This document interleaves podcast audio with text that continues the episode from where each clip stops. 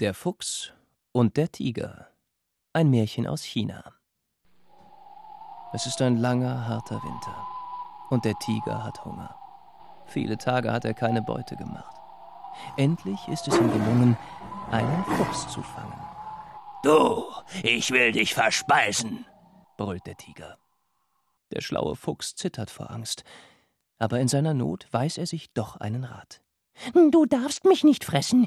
Ich bin heilig und unantastbar, antwortet er dem Tiger. Warum? Ich habe Hunger. Ich fresse alles. Ich bin der Botschafter des Himmels und König der Tiere. Wenn du mich frisst, werden dich die Heiligen im Himmel bestrafen. Was? Der Tiger ist empört. Die ganze Welt weiß, ich bin der König der Tiere. Alle müssen mir gehorchen, vor mir auf die Knie fallen, wenn sie mich sehen. Der Fuchs hält dagegen. Genau das wollen die Heiligen ändern. Du bist nun ab sofort nicht mehr der König. Ich bin der neue König der Tiere. Ich kann es dir gerne beweisen.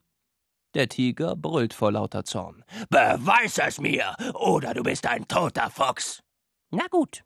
Gehen wir zusammen durch den Wald und fragen die anderen Tiere, wer der wahre König ist.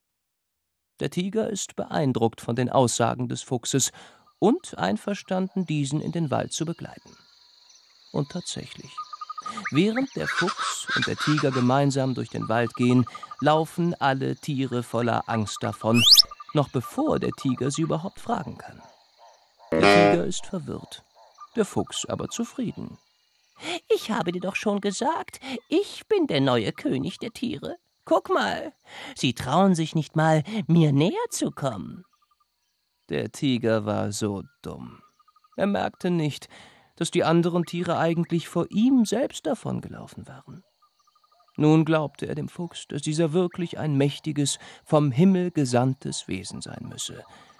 Mit knurrendem Magen trollte er sich